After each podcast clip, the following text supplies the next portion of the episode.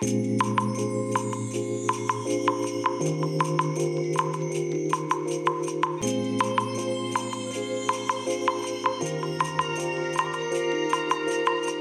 い、おはようございます。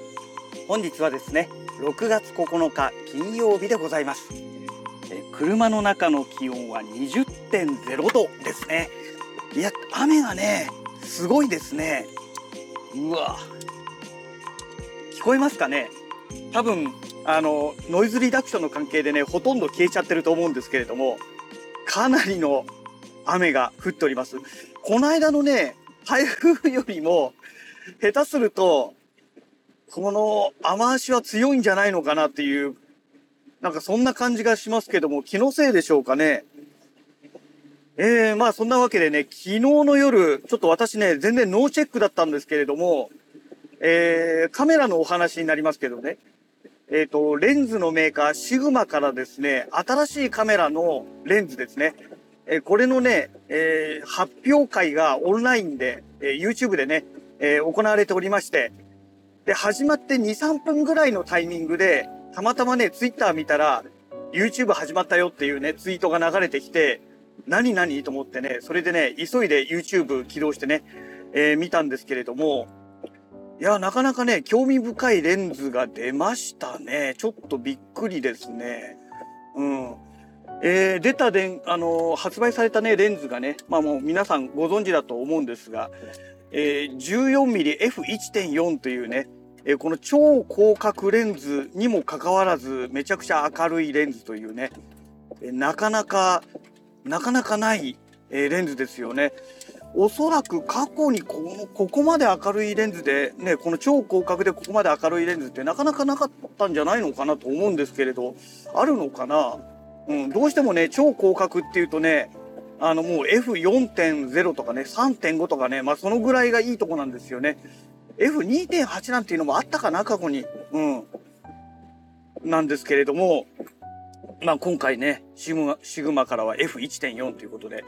えー発売されるね、えーマウントの種類なんですけれど、どうもね、E マウントと L マウントこの2種類だけなんですかね。えー配信が終わった後ね、シグマのサイトを見ようと思ったらね、もう全然アクセスできないんですよ。で、結局ね、寝るまでの間にね、サーバーが復旧しなくてですね、ダウンしたまんまだったんですね。どんだけ皆さん、この F1.4、14mm の F1.4 にね、期待を寄せるんだろうかっていうのがね、すごくよくわかる象徴、あの象徴的なね、現象だなぁなんて思いましたけれども、いやー、いいですよね。14ミリですよ。でね、12ミリの超広角ももちろんね、シグマからも出てますけれども、12ミリになると、ちょっとね、やっぱりね、広角すぎちゃうっていう部分も正直あるんですよね。で、じゃあ16ミリならどうなのってなった時に、16ミリだと、ちょっと足んないよねっていうね、やっぱりね、物足りなさがあるんですよ。この14ミリってね、ほんとね、絶妙なね、バランスのね、この画角なのかなって個人的には思ってるんですよね。うん。でね、特に今回のシグマから出たこの 14mmF1.4 なんですけれども、素晴らしくいいなと思ったのがね、あの、逆光体制なんですよね。ゴーストがね、全然出てないんですよ。いや、これはね、素晴らしいなと思って。あの、超広角レンズってね、どうしてもね、逆光になった時に、太陽からのこの光のね、から発生するこのゴーストがね、結構出るんですよね。なんですけれども、それがね、まあ、あくまでね、YouTube のその配信上で見た、えーその映像の中のね、えーその静止画の映像なので、まあ、厳密に見ないとね、あなんとも言えないんですが、ただもうあれだけ見てもね、あ、ゴースト全然出てないよねって感じたぐらいですから、まあ仮に出ていたとしても大したことないんじゃないかなと思うんですよ。もうその大したことがないという時点でね、いや、すごいなと思ったんですよね。うん。うーん。で、あとね、やっぱりね、あのーこのシグマの山木社長がね、プレゼンしていた内容の中でね、もう一つやっぱりね、すごいなと思ったのが、あのレンズキャップですよね。で、今回のこの F じゃない、14mmF1.4 ですね。え、このレンズはですね、あのリ、リアキャップっていうんですか、リアキャップのところに、えーと、フィルターをつけるリアフィルター構造っていうなんかね方式をとってるらしくてですねもうね正直ね全てのレンズがねそれに対応してほしいなと思うんですけれどもでその、えーと、リアフィルターですね使わない時どうするんだってなった時にその先ほどお話ししましたレンズキャップに収納できるというねしかも2種類2枚収納できる構造になってるらしいんですよ。何それと思ってね。いやー、これすごいよねと思って、このレンズキャップだけでも1万から2万ぐらいのね、別売りで売ったらそのぐらいしちゃうんじゃないかっていうような、すごい作りなんですよね。うん。いや、めちゃくちゃいいなと思ってですね。で、あとそのね、あの、リアフィルターですか。リアフィルターいいですよね。やっぱりね、このね、前生につけるんではなくてね、このリア側の方にね、えー、つけるというのがね、なんて言うんでしょう。いいですよね、いろんな意味で。要はこれ、すべてのレンズがそれに対応してくれれば、L マウントはね、もう1枚買えばいいわけじゃないですか。レンズの口径に合わせる必要がないわけですよ。ね、マウントに合わせればいいだけで、なので一つのあのフィルターは、一種類のフィルターは1枚買えばいいっていうね。めちゃくちゃ経済的でいいじゃないですかね。今まではね、前玉につけていた関係で、ね、どうしてもこの、ね、レンズのフィルターに合わせて何枚もね、同じフィルターを買わなきゃいけないというね、もう非常にね、非効率なやり方を今までしてきたわけですけれども、しかもね、あのー、この前玉がね、球面みたいな感じになってね、あのー、いわゆるなんだろう、えっ、ー、と、フィッシュアイレンズって言うんでしたっけ？えああいう感じのね、えやつで前面がね、こう飛び出してるような手メキみたいなね、レンズの場合ですと、当然ね、もうフィルターとか一切つけられないわけですよね。えっ、ー、と、キャノンの EF マウントの、えー、TSE17mmF4 これがね、まさにそれなんですよ。もう一切つけられないんですよ、そういうのが。うん。だからね、やっぱりね、リア側にね、フィルターをつけるという構造はね、もうね、本当にね、合理的でね、ね、なんで昔からこれにしなかったのって、本当言いたくなるんですけれども、ね、なんでやらなかったんでしょうかね、カメラメーカーはね。いや、あれはね、ほんといいなと思いましたね。で、当然ね、超広角ですから、ね、ポートレートとかではなくてですね、まあ、建築写真だったり、あとは風景写真がね、あまあ、あと、そうか、天体か。まあ、天体ってってもね、風景みたいなもんですからね。で、要はそういうね、前景を撮るような、えそういう写真がね、まあ、主だった、その撮影の仕方だと思うんですよ。だからやっぱりね、フィルターはね、付けられた方がいいんですよね。うん。ね、で、あとね、あの、14ミリというこの超広角でありながらですよ。三脚座がつくんですよ。これもね、すごいなと思って。で、そのね、三脚座をつけた状態で、あの、三脚にね、設置した映像が一瞬映るんですけれども、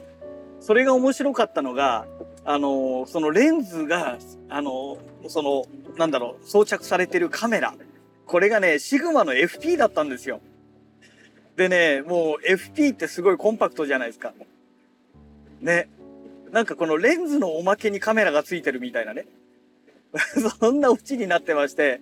いや、これ、絵面が面白いなと思ってですね、ほんともう2、3秒ぐらいしか映んなかったのかな。ほんとあっという間に消えちゃったんですけれども、あれはね、もうちょっと映ったかなうん。まあ、でも、あっという間に消えたような感覚ですね。あれはね、でも本当面白い絵面でしたね。で、まあ、じゃあこのね、E マウントか L マウントからしか出てこない、この 14mm のレンズ。これをね、私が使おうとしたらどうするかっていうと、まあ、E マウント用のものを買って、ね、α6400 で使うのかって話になるんですけれども、ね、フルサイズ用のレンズをね、APS-C のカメラで使うのもなんかもったいないじゃないですかね。せっかく 14mm っていう超広角なのに、21mm 相当の画角になっちゃうわけですよ。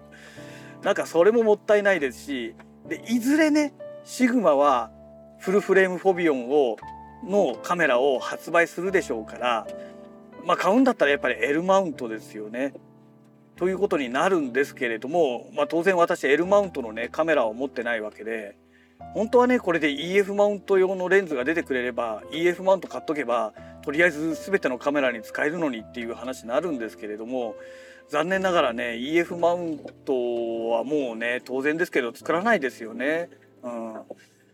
うんまあそんなわけでですねじゃあ L マウントのカメラねそのために買うのかってなった時にじゃあ例えばシグマの FP ですね。初代のやつ。FP 買うかと思ってねちょっとね一瞬考えたんですよ。でいろいろねネット上で検索してね調べてみたんですけれどもやっぱりね